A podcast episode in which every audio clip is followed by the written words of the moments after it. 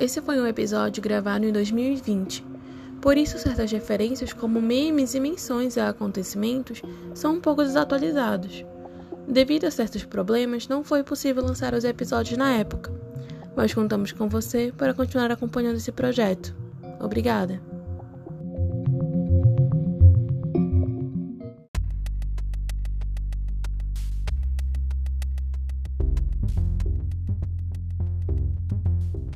Pensando na endoculturação, como esse processo em que a gente absorve os elementos né, da cultura que a gente cresce, no qual a gente é socializado. É, Manu, como é que tu achas que esse processo molda as nossas vidas e os modos de ver o mundo? Oi, gente, eu sou Manuela.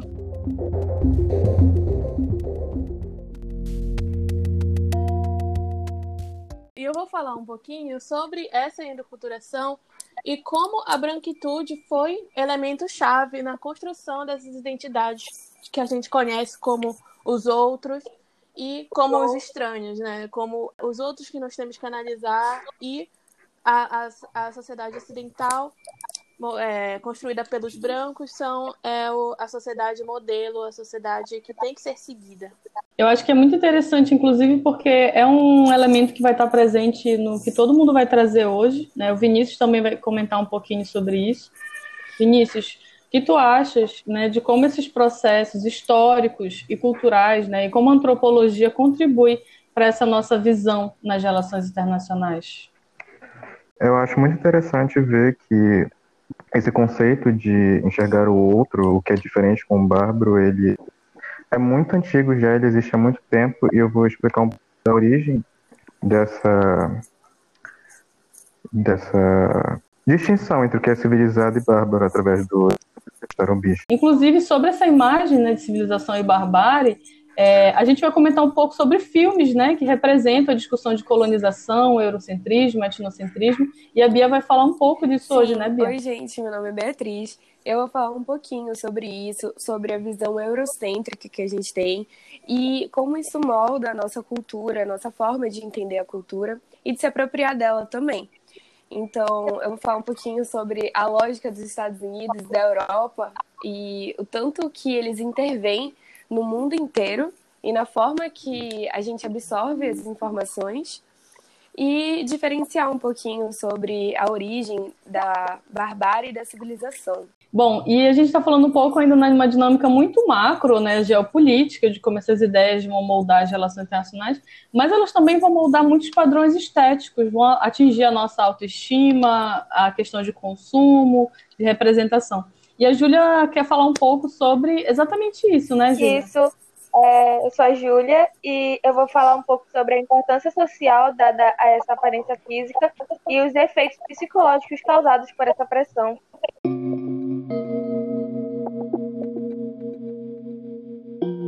No, no livro Máscaras da Civilização, o Starombisky ele afirma que a gente tem uma, uma ilusão muito grande de que a nossa sociedade ela é polida, que ela é civilizada. E para é, explicar como que esse conceito é bem antigo, ele pega a origem da, palavra civilização, que surgiu se não me engano, foi no século XVI, na época das colonizações.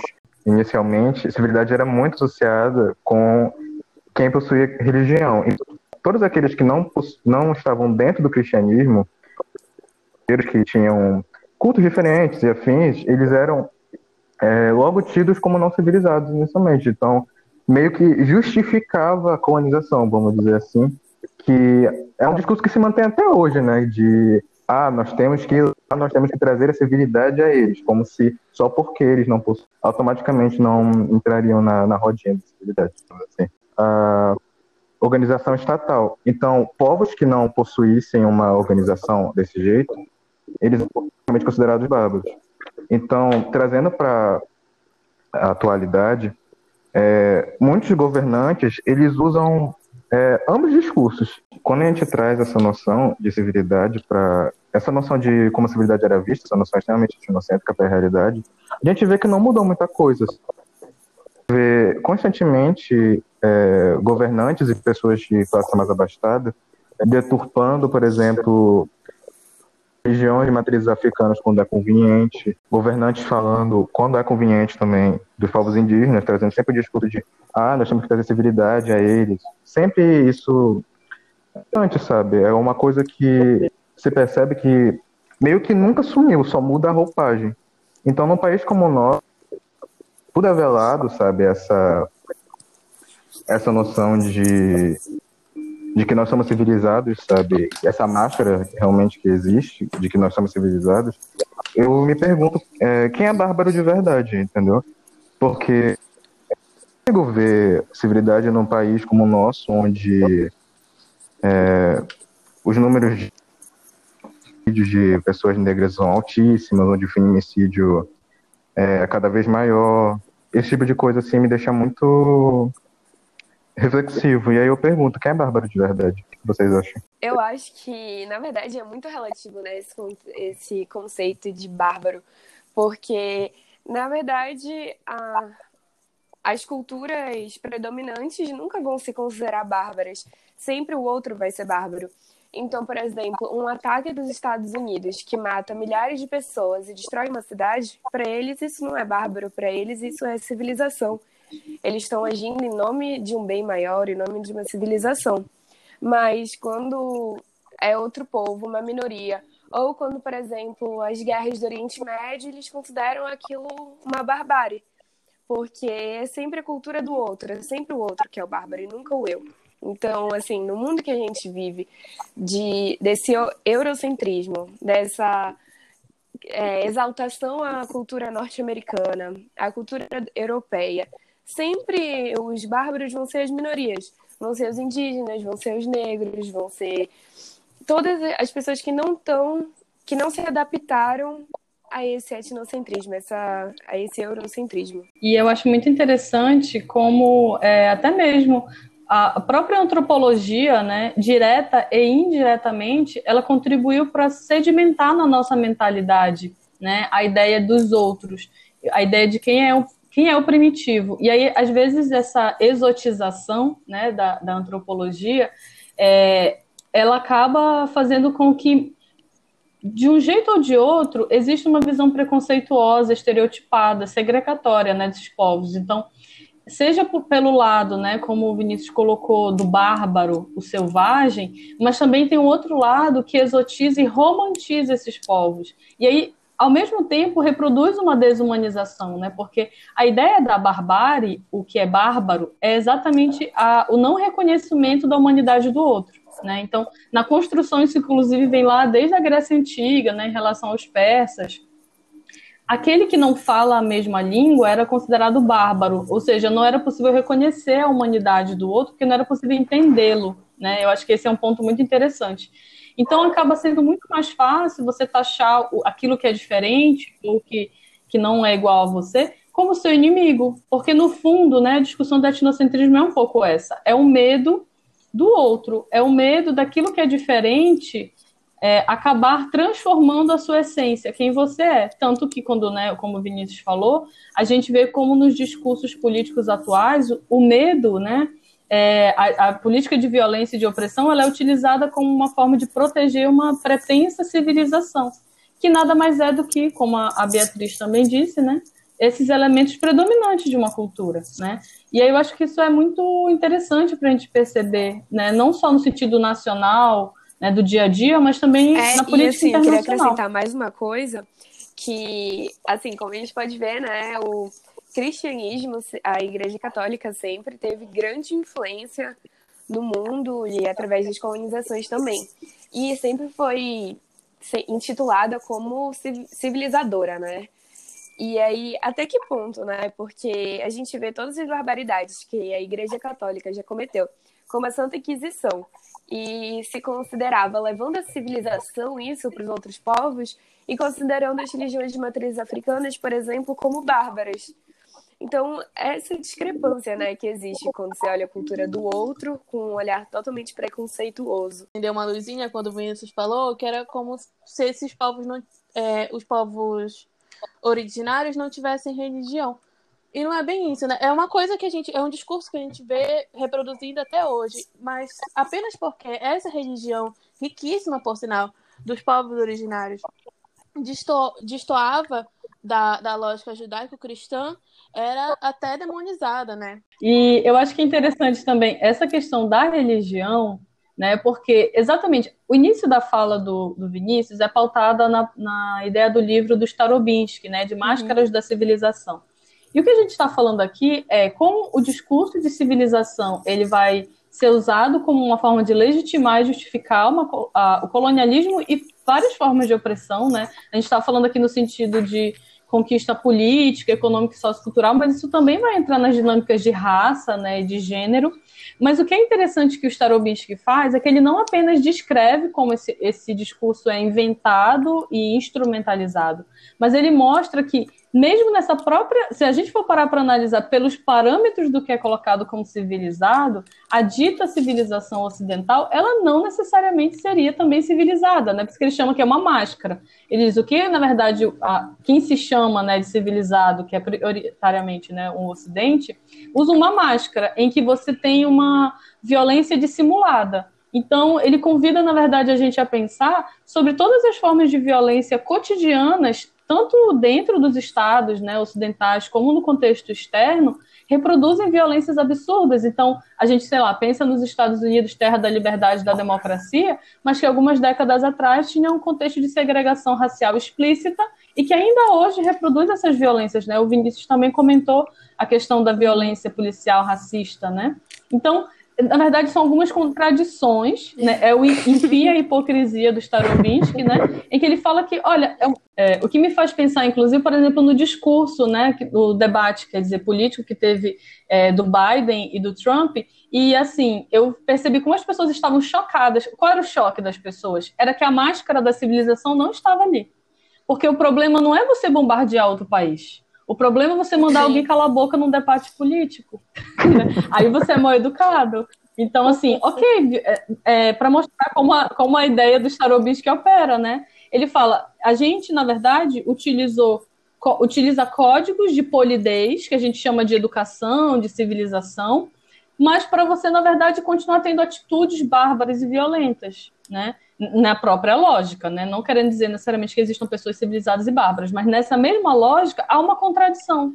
Então, tudo bem você né, colonizar, intervir, jogar bomba, o negócio é como você fala, como você se veste, né? Qual Deus você justifica para isso?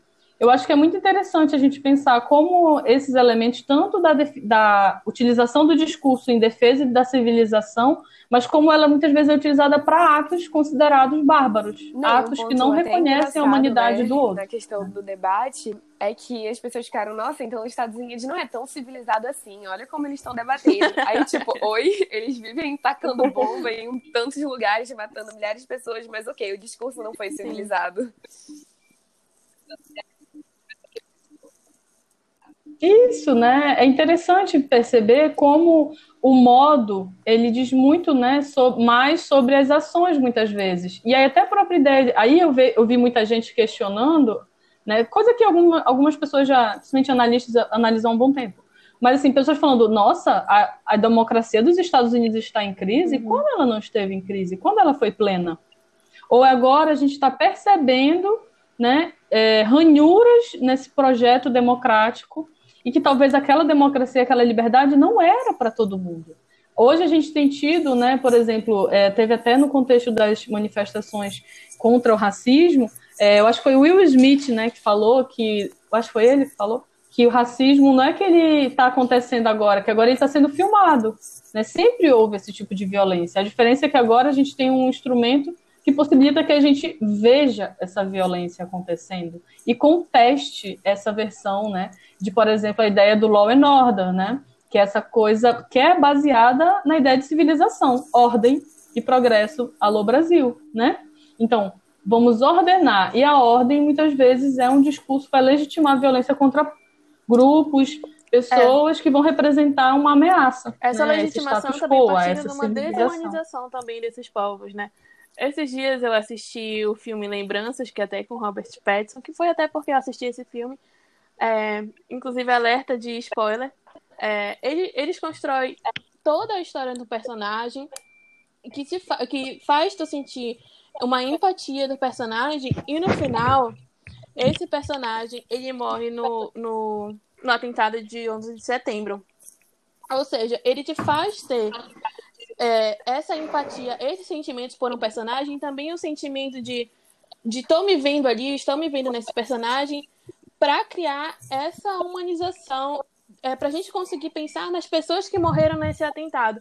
Quando isso não se faz, quando eles retratam é, é, é, quando eles retratam as invasões é, militares que os Estados Unidos fazem em outros territórios. Isso é muito interessante, porque no filme Sniper Americano, a gente até chegou a fazer uma análise é, já sobre ele, é, não aqui no podcast, né, mas no curso, é, em que a, a, história né, sobre esse herói americano controverso, controverso é um eufemismo né, para falar que a pessoa era horrível, né, era um assassino, mas enfim, ele era uma pessoa controversa, foi o sniper que mais matou na intervenção do Iraque.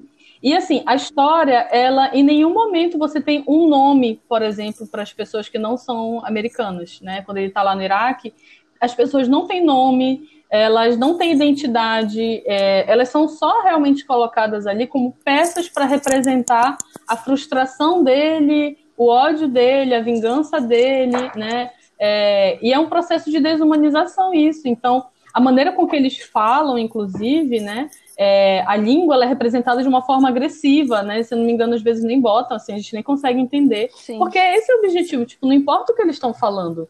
Não importa se eles acham que eles estão. Não importa qual é a justificativa, eles estão errados, eles têm que morrer.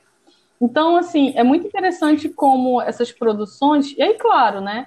É, a questão é que a gente tem um, uma produção muito grande de filmes é, do, de Hollywood em que a gente assiste tanto a ponto da gente achar que é quase como uma narrativa universal de uma experiência. Mas não, é uma produção que é feita por alguém que se identifica com esse personagem, que está contando a história dele. O problema é quando muitas vezes essa mesma história é contada sim. como se fosse a história do mundo todo, né? E aí sim a gente tem alguns problemas.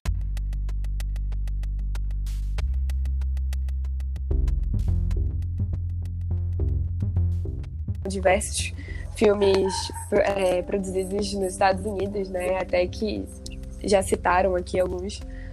É essa ideia da que vem muito forte da colonização, né? Então, que sempre os outros são é, possuidores de cultura e não a gente. Então, a gente observa muito isso na questão da linguagem. E até a, a palavra bárbaro, né, foi criada na Grécia Antiga, como a Brenda falou, quando os gregos tiveram a guerra contra os persas e aí tiveram muitos estrangeiros na Grécia e eles começaram a denominar aqueles povos que não falavam sua língua como bárbaros. E isso tem muito a ver também com a colonização.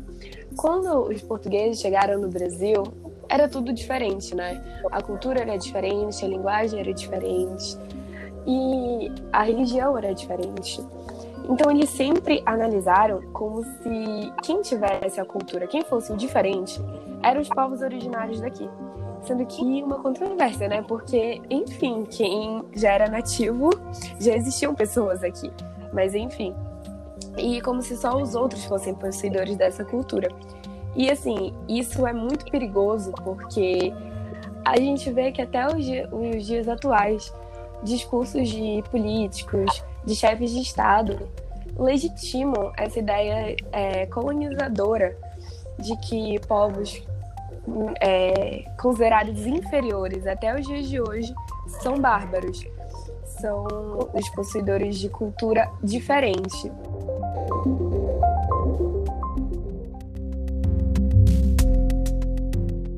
Por exemplo, acontece muito isso quando os brancos resolvem falar assim, não, é, os, esse, essa tribo indígena não é tão indígena assim, porque por que, que eles usam short? Por que, que eles usam camisa já? Isso aí é cultura, a nossa cultura que eles estão usando, então quer dizer que eles não são tão índios assim.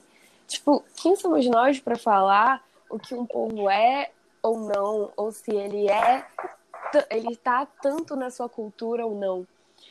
E esses discursos, assim como que ah, os indígenas eles ocupam muitas terras e não há necessidade de tudo isso. esses discursos eles acabam legitimando essa ideia de que realmente os indígenas são os outros. E isso leva também para um lado muito racial. É, os negros são os outros. E nunca o homem branco, colonizador, é, americano ou europeu.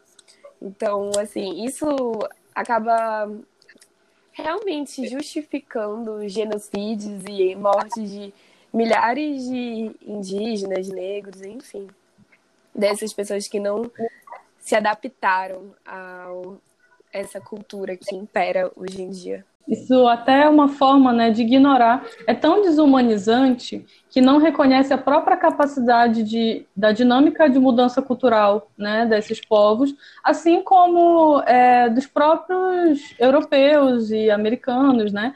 Tem até um texto do, acho que é do Alex Machacali, que ele diz: é, ah, vocês questionam se a gente é indígena porque a gente tem celular mas vocês Sim. são descendentes de europeus e vocês não andam de caravela, né? Então, a cultura ela é dinâmica. A cultura é dinâmica. E outra coisa que se ignora, né? Como é que você vai, por exemplo, gente, como a Manu disse, né? Se hoje em dia o acesso, por exemplo, digital é importante pro, como uma forma enfim, tanto por ser uma questão básica, né, que hoje molda a nossa sociedade, mas assim, a própria participação política, ela está muito presente nesses espaços. Se a gente molda e vive numa sociedade pautada nesses instrumentos, se você nega o direito de outras culturas que foram, inclusive, passaram por um processo de imposição desse modelo social e cultural, né, é, a participarem, aí tem alguma coisa errada né? Às vezes isso está justificado onde, né? Vamos lá, né? Aquela coisa, terapia e tal. Porque no fundo é basicamente a ideia de que você não reconhece aquela pessoa como uma pessoa. Você vê como alguém preso ao passado, né? E que isso nada mais, nada menos é do que racismo, né? Então, o que está por trás desse discurso, além dessa desumanização? A negação de direitos. Porque na hora que você diz que uma pessoa que tem celular e mora numa aldeia não é indígena, você fala, ah, então não tem por que ter terra indígena. Então não tem porquê, por exemplo, né, como a, a Beatriz falou, é, a questão da dimensão territorial. Então, por ah, uma população pequena, você tem que ter não sei quantos hectares? Sim, porque aquele modo de vida ele é diferente do contexto de sobrevivência do capitalismo, em que você tem uma concentração de terra né, na mão de uma pessoa que produz alimentos, a gente vai no supermercado e compra. Para a maior parte dessa população, né, você vai ter, na verdade, a necessidade de um equilíbrio do ecossistema para que você possa ter acesso à caça, à pesca, mas não é uma questão, por exemplo, que alguém vive, sei lá, igual em São Paulo, pagando 3 mil de aluguel numa uhum. kitnet de 20 metros quadrados, sabe? Não é, são outros modos de vida, e com esses outros modos de vida, vem outros necessidade, né?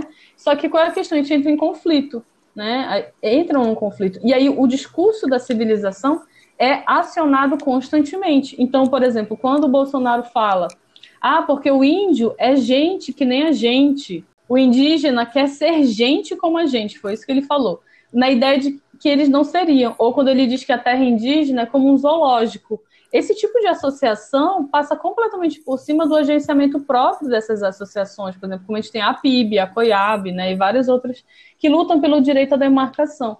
Mas, assim, no fundo, é complicado. E aí eu acho um elemento interessante, que a gente pode até pensar, né, com o Albert Memmi e o Franz Fanon, quando eles trabalham a ideia da, da parte mais da psicologia, né, da colonização, é muito interessante como o colonizado, o outro, né, ele vai ser sempre retratado como um plural, né? Ele, uma massa coletiva, né? Então, assim, a uma pessoa negra, uma pessoa indígena fez uma coisa, ah, porque eles são assim. Você tem um processo de apagamento das individualidades. E você associa tudo que é ruim e negativo a esses povos. Aí, por exemplo, a ideia da preguiça, né? O Albert Memmi trabalha muito isso no livro dele, né? A ideia da preguiça, é, ladrão, e são várias formas né, de que isso vai sendo colocado, em que essas pessoas vão sendo, é, primeiro, atingidas né, na sua existência em relação à autoestima, né, por exemplo, no contexto de acesso ao mercado de trabalho, mas que ele faz parte também é, de uma produção, né, que a gente até vai falar depois, eu acho, com a Júlia, né, essa produção do desejo do indivíduo oprimido a querer desfrutar dos mesmos benefícios do opressor, né? Que a gente sabe que é impossível. Então, muito, é, isso eu falo porque muita gente pergunta: ah, mas por que tem, por exemplo, mulher que é machista, negro que é racista? Isso, na verdade, não acontece, né? O que acontece são pessoas que, na verdade, podem reproduzir, mas elas não se beneficiam. Então, se eu não me beneficio dessa. Eu posso defender os Estados Unidos o tanto que for, que eu não vou me beneficiar do, do uhum. contexto uhum. geopolítico dos Estados Unidos. Eu continuo morando na Amazônia, né? E aí é interessante porque esse processo, né, a mídia, ela ajuda muito a gente a associar a estética do que é bonito a algo identificado como civilizado, ocidental, europeu, dos Estados Unidos, e aquilo que é primitivo, até como essas pessoas são, são representadas, né? São, é sempre muito recarregado de estereótipo, e isso vai entrando na nossa mente. Vai sendo então, a nossa referência. A gente vê em Bacurau, né? por exemplo, que é, são os brancos americanos, europeus, que entram em contato com os brancos brasileiros e muita gente diz: ah, no Brasil não tem branco. A gente tem. Acontece que a gente tem que abordar essa, essa, essas nuances dentro da branquitude. E sim, temos brancos. Eu sou uma mulher branca, porém não sou vista como igual, assim como uma, uma pessoa branca europeia. E vão produzir muitas Sim. hierarquias, né, nesse contexto. Eu acho muito interessante, eu acho que eu até comentei no outro episódio, talvez eu esteja obcecada com isso, mas é como, como, como, como os filmes e as séries, elas conseguiram, principalmente no Brasil, que a gente consome muito isso, né, conseguiram fazer as pessoas até mesmo entrarem no processo de se identificar tanto a ponto delas se verem nos Estados Unidos, assim, tipo, de uma perspectiva geopolítica. Então, eu lembro na posse do Bolsonaro, tinha a bandeira dos Estados Unidos com a bandeira do Brasil. Esse, é, né? É, então, e é muito comum, eu vejo muito em, em, táxi, em Uber, aquela bandeirinha, e tem um negócio que vendem agora, que é tipo ah, uma árvorezinha de Natal com a bandeira dos Estados Unidos. Eu acho isso muito, muito sintomático do nosso processo. Assim, é tão poderosa essa forma né, de localização que às vezes a gente conhece mais a gente, a gente assimila mais essa, essa, esse elemento, né? Do que a nossa própria perspectiva de mundo. E aí, para puxar um pouquinho para os conceitos, né, que, é, que a Beatriz estava falando, né? Como a colonização ela impõe um processo de, trans, de mudança cultural, né? Então não é muitas vezes uma escolha, né? É, na verdade é um processo de imposição. Inclusive quando a gente fala de cultura, a gente não está dizendo de uma coisa super alto astral, que né, todas as pessoas se reúnem, e aí, qual vai ser a nossa cultura? Não é assim. Né? A cultura, ela é, na verdade, muitas vezes produzida a partir de um grupo dominante, que consegue impor alguns valores. E ela nunca é homogênea. Né? Então, assim, nem todo mundo dentro de um grupo cultural concorda com a cultura. É por isso que a cultura muda né? Porque as circunstâncias mudam, os indivíduos que moldam essa cultura mudam, trazem, existem novos problemas, existem novas propostas, e aí a gente entra nessa crise, né? Em que questões que são colocadas como tradicionais, entre aspas, porque se você for atrás delas, você vai ver que elas nem são tão antigas, né? Muitos modelos são novos, né? A gente pode, sei lá, pensar na questão do rosa e do azul, né? Para as meninas e meninos, há uma mentalidade como se isso, sei lá, tivesse sido definido, não sei, na Mesopotâmia quase, né? É uma coisa tão de naturalização de padrão, uhum. mas que na verdade não, foi no meio do século passado. Mas a gente assimila isso com muita segurança. E aí algumas pessoas contestam. E aí com o tempo as coisas mudam, elas estão sempre mudando. A questão não é não é manter uma cultura congelada, mas o que a gente discute aí, trazendo essa discussão dos povos indígenas, né? E que também o Vinícius colocou sobre a população negra, é que a gente vai ter alguns estímulos né, dentro do Estado, dessa estrutura, que podem coibir né, e incentivar outros. Então, algumas religiões são mais apoiadas, são mais incentivadas a se manifestarem. Outras religiões ou são mais coagidas, né, ou elas até mesmo chegaram já a ser proibidas ou quando elas são vitimadas de algum tipo de violência, você não tem esse aporte né, do Estado. Então, é interessante a gente perceber que existe o processo da mudança cultural, a troca cultural, tudo isso acontece. Mas a maneira com que isso acontece na colonização é muito violenta. E em sociedades que passaram pela colonização como a nossa, né, sociedades pós-coloniais, muitas dessas estruturas se fundamentaram nisso, então elas não estão completamente extintas Né? Muitas vezes a gente continua reproduzindo internamente é, dinâmicas já eu anteriores. Que eu queria relatar que, tipo, até eu, quando eu acho que eu até já comentei na aula isso, eu nunca, eu não me via como uma pessoa negra, sabe? É, e até eu acho que 13 anos de idade, eu não consumia praticamente nada daqui do Brasil. Porque era tão forte esse negócio de o que é de fora é melhor.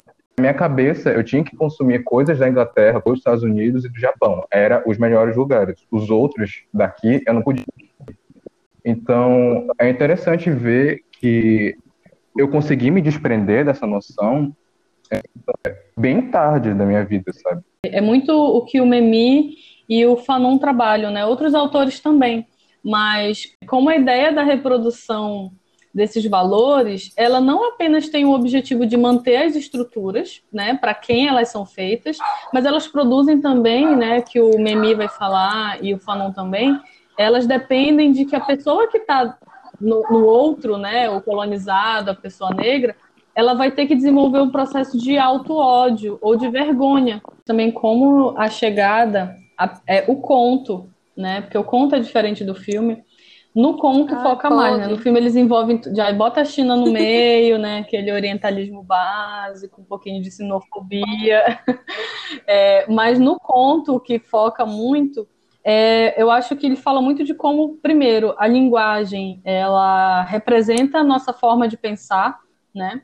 Então, a partir do momento em que a, a, linguista ela vai aprendendo, ela vai tentando se comunicar né, com os heptapodes, eu gosto muito de focar no sentido da ideia de que é impossível você entender o outro a partir dos seus próprios parâmetros, né? Então, ela, na verdade, enquanto ela vai se esforçar, para ela conseguir compreender e se comunicar, né? Na verdade, nem compreender, se comunicar, né, com eles.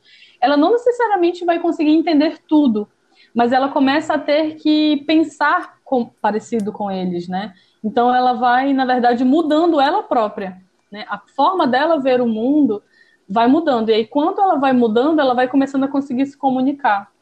Eu acho que isso é muito interessante quando a gente pensa na antropologia, né? Porque apesar de toda a crítica que a gente faz, a antropologia ela também é feita por pessoas que vão estar tá né, num contexto de, de, opressão social. Então, enfim, pessoas indígenas, negras, mulheres já fizeram né, várias é, produções da antropologia e a gente tem movimentos né, na, dentro da própria antropologia de renovação é, e que tentam sair um pouco desse contexto mais colonial. E aí, um dos caminhos, né, a gente chegou até a discutir em sala, inclusive foi uma das perspectivas, né, uma das abordagens, que é do Eduardo Viveiros de Castro, em como, na verdade, é, eu acho que muitas vezes vem, inclusive, dessa pretensão de civilização, de poder, de supremacia ocidental, a ideia de capturar completamente o outro, entender, dizer exatamente o que o outro é, né?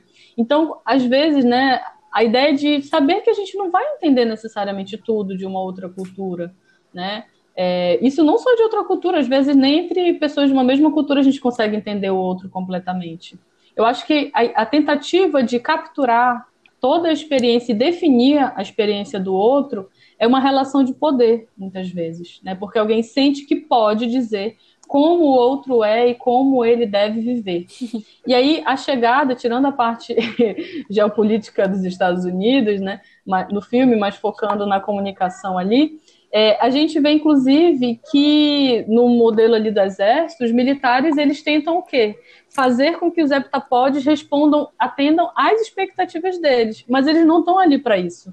E aí, a partir do momento que ela começa a estabelecer, a criar uma comunicação entre eles, que é uma relação nova, né? Porque eles também estão aprendendo com ela. É, então, acho que é interessante esse elemento, né? Como essa comunicação ela vai mostrar exatamente isso que é possível que aprendamos uns com os outros, né? Ali a Luísa, ela está fazendo nada mais nada menos que o reconhecimento.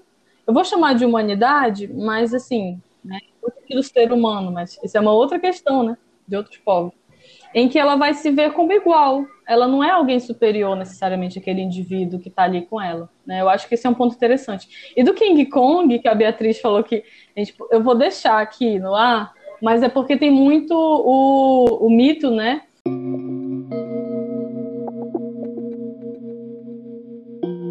sobre o continente africano, asiático, E essa, até mesmo a nossa visão como brasileiros dos povos originários, é, foi construída por representações que, como Hall fala, são processos culturais que se utiliza da imagem para a produção de sentido. Ou então, como explica Vera França, as representações são definidas como sinônimos de signos, imagens, formas e conteúdos de pensamento. Em outras palavras, são um conjunto de ideias produzidas por um grupo ou sociedade, ou seja, tudo que é cheio de sentido e nos permite formar relações com a cultura e com o mundo. Onde eu passo que essas representações são construídas por uma sociedade com a intenção de subjetificar outras, e nesse caso, a construção da sociedade ocidental, que foi pensada por pessoas brancas como parâmetro para as demais, é, constituem-se estruturas de poder. Como explica a, a Frankenberg sobre a branquitude, é, essas, essas estruturas são a fim de criar um lugar confortável do qual se pode atribuir ao outro aquilo que não se atribui a si mesmo sendo também um lugar de privilégios sustentados pela construção de símbolos e pela visão capitalista da desumanização dos corpos. É, para refletir um pouco sobre essas construções, vocês já nunca se perguntaram por que, de por que existirem pouquíssimas múmias? Parece meio doido, é, mas já que a prática era muito comum no Egito Antigo, logicamente seria que, com a preservação dos corpos, ainda se existissem várias.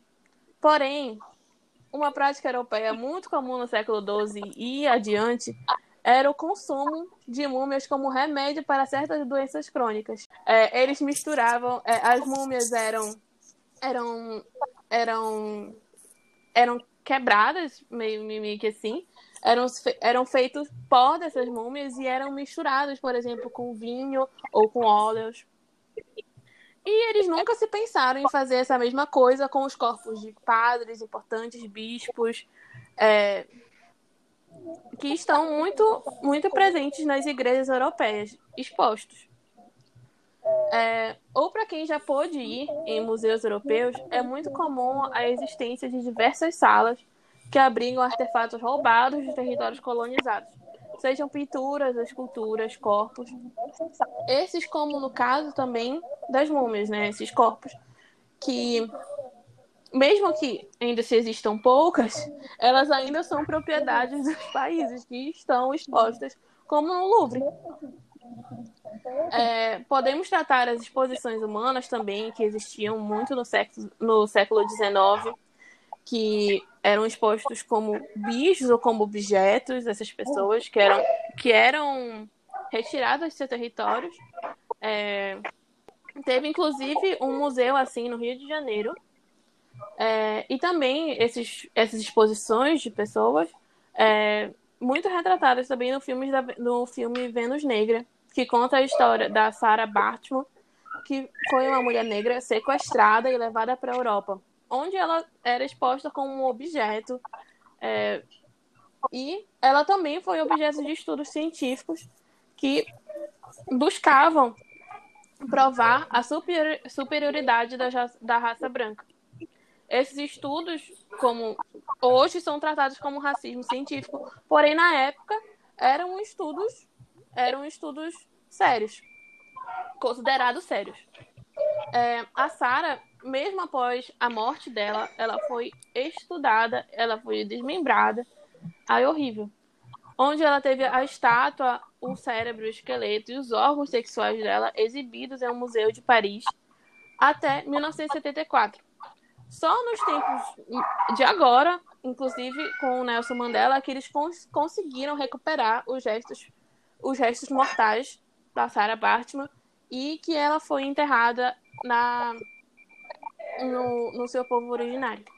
Eu acho que, na verdade, é muito interessante como a gente pode, né? Muitas vezes a gente até falou disso na aula, como a discussão de apropriação cultural, é, por conta das redes Sim. sociais, ela acaba girando muito em torno de questões de tipo, ah, então quer dizer que eu não posso uhum. usar tal coisa, né? E a gente até conversou, não é, não é, não é uma questão de proibição, primeiro, porque poder, né? Todo mundo pode, ainda mais quem é privilegiado, né?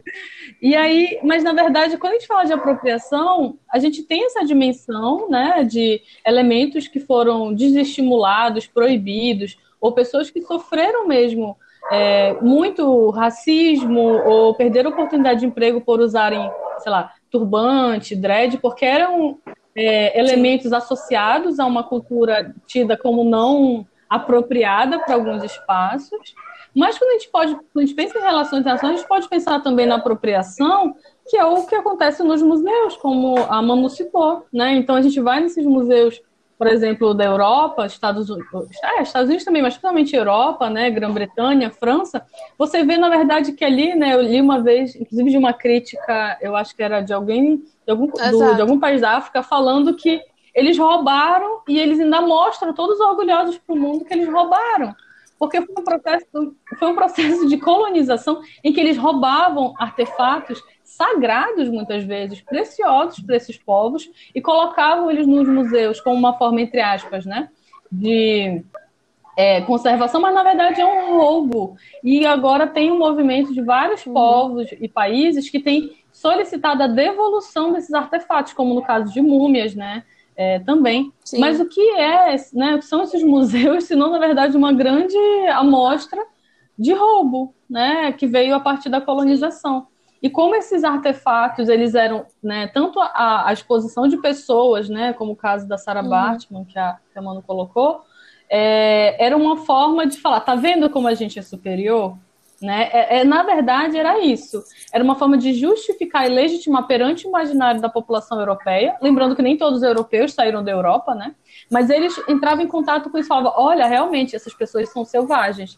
Talvez seja interessante que a gente leve a eles a civilização. E aí, esses artefatos, né, eles estão presentes uhum. nesses museus até hoje. Enquanto esses outros povos são colocados como povos muitas vezes sem cultura. E aí eles têm que se adaptar no sistema colonial dentro dessas estruturas, em que a língua vai ser proibida, eles têm que aprender outra língua, né? E todo um processo de, que vai criar desigualdade, inclusive econômica, né? Então, quando a gente fala de apropriação, eu sei que a gente às vezes a polêmica puxa para falar de questões mais do cotidiano que não estão erradas, né? Mas a gente pode também pensar numa dinâmica muito ampla do que é a apropriação cultural nesse sentido algo muito julgado pelos europeus ao virem às Américas era o caso do, do, do, canibalismo ou então da antropofagia. E sendo que essa prática que eles realizavam com as múmias séculos antes é um tipo de canibalismo. Dentro, inclusive, do que a gente vai falar dessa apropriação cultural, né, que muitas pessoas falam, poxa, mas é besteira.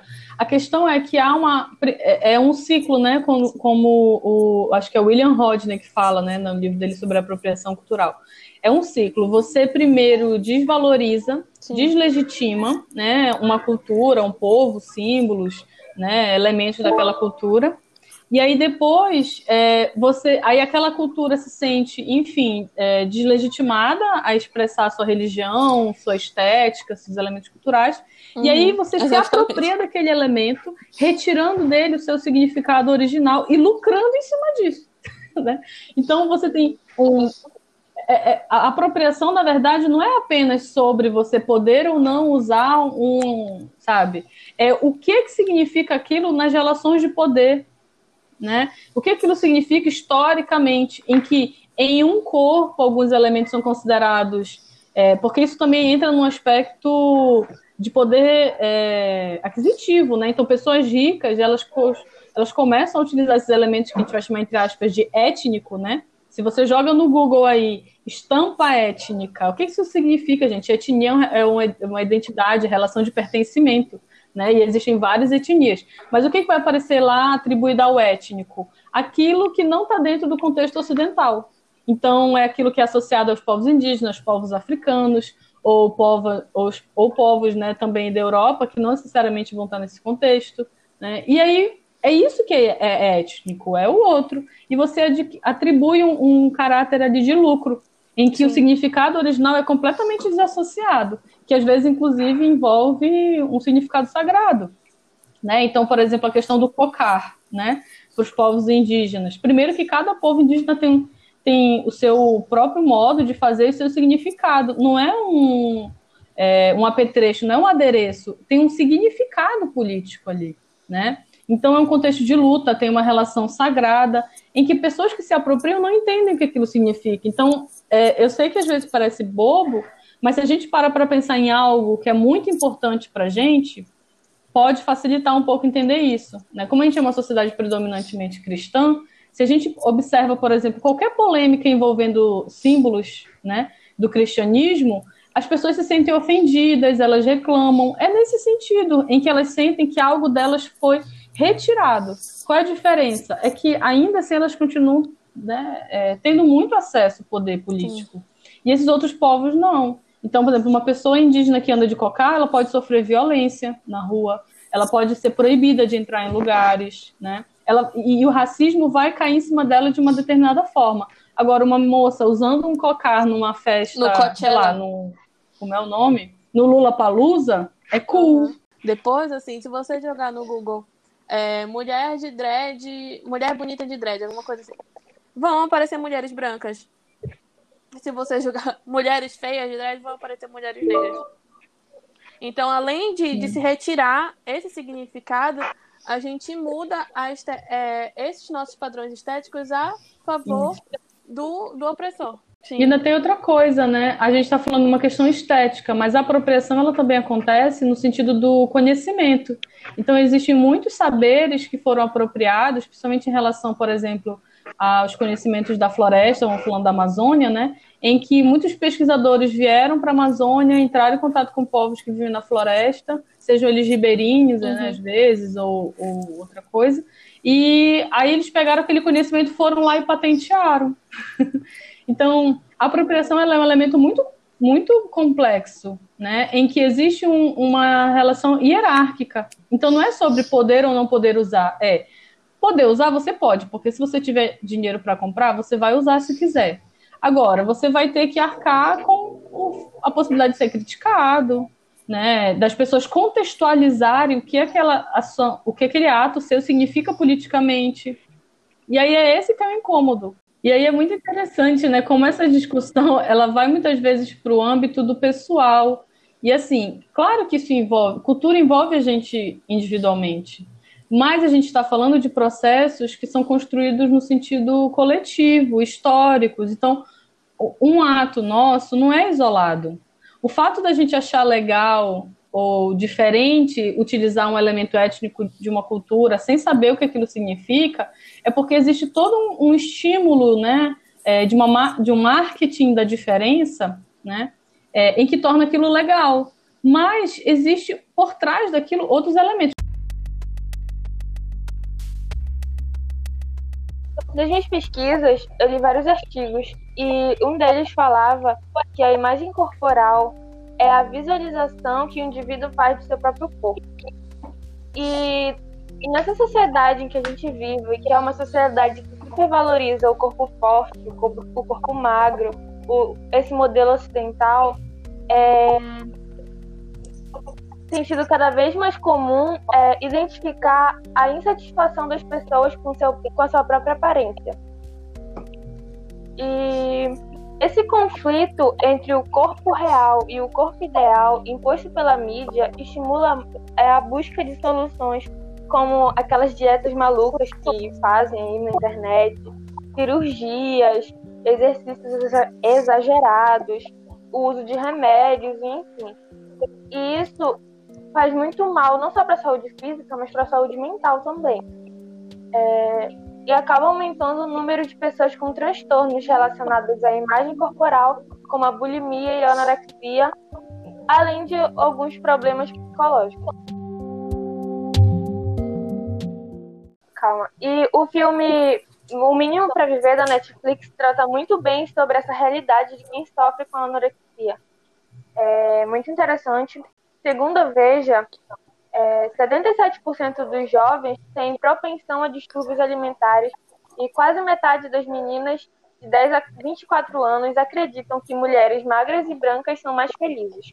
No documentário Skin, que tem na Netflix, fala muito sobre isso. São mulheres negras que usam cremes para clarear a pele para conseguir é, serem aceitas em alguns meios sociais, é, conseguir um emprego e etc. É, não só é. mulheres, como homens também que se, é, se submetem a passar pela dor, a ficar com marcas, com cicatrizes, é, para conseguir se enquadrar em certos padrões.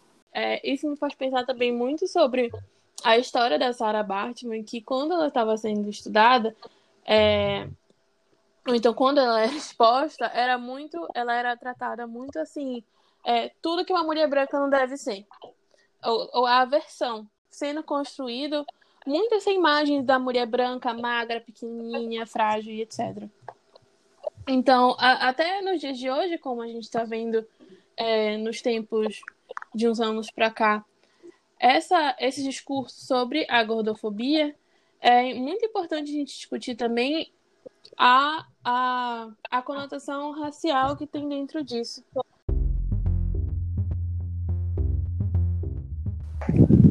Isso, na verdade, tem muita relação né, com a própria premissa de controle dos corpos, né? E controle dos corpos, assim, eu, eu acho que é importante a gente frisar que a gente não está falando de novo de uma coisa que só atinge Tipo assim, não é que só atinge como se fosse algo pequeno. Tipo, ah, isso só diz respeito à autoestima da pessoa. Não, gente, isso envolve dinheiro, isso envolve um contexto é, muito mais amplo, inclusive. Então, por exemplo, plano de saúde, é, uma sociedade capacitista gordofóbica, né? Porque entra, na verdade, também nessa dinâmica corpos que são divergentes dessa norma, né? E o mais interessante é como, né, por exemplo, é, a minha avó, né, quando a gente era criança, como a gente vivia no contexto de pobreza, você ter, um, você ter, por exemplo, um pouco mais de peso, né, não necessariamente falando de pessoas gordas, mas assim, você não ser uma pessoa magra era um sinal de saúde. Então você né, tinha que comer, você, enfim, era saudável.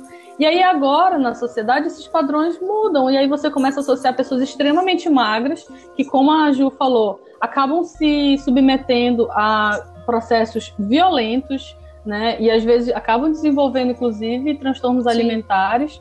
E não há uma, né, uma saúde necessariamente nisso. O que há é uma adequação a um padrão estético.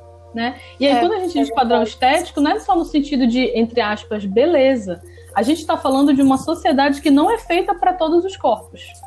Né? E esse processo, como a Manu falou, de, de exclusão, ela vai estar tá em políticas públicas, né? Vai estar tá na própria representação na questão de acesso a mercados de trabalho, né? Então, todos esses preconceitos, eles acabam sendo internalizados na estrutura, porque indivíduos trabalham na estrutura, né? E isso acaba impactando economicamente também a sociedade. Então, é um elemento muito profundo. E aí, quando a gente fala de representação, né, como a, a também a Ju estava falando e, e a Manu, esses corpos que vão ser considerados adequados, entre aspas, mais bonitos, né, eles vão produzir muito aquele sentimento de auto-ódio ou de vergonha, que é a ideia né, de você não querer se parecer com algo e querer se parecer com o outro. E que esse processo ele é muito complexo, né? Então, assim, a gente tem é, várias dinâmicas né, e elementos, como a, a Manu colocou, que vão desde o processo é, da questão do corpo e da gordofobia, mas também que envolve muito racismo. Sim.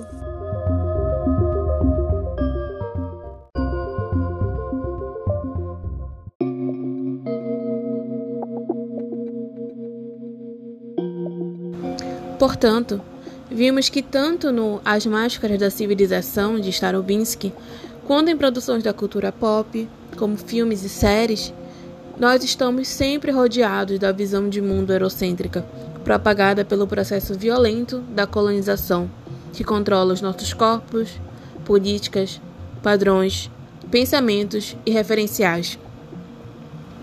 Todas as referências do episódio vão estar na descrição. Obrigada por ouvir até aqui.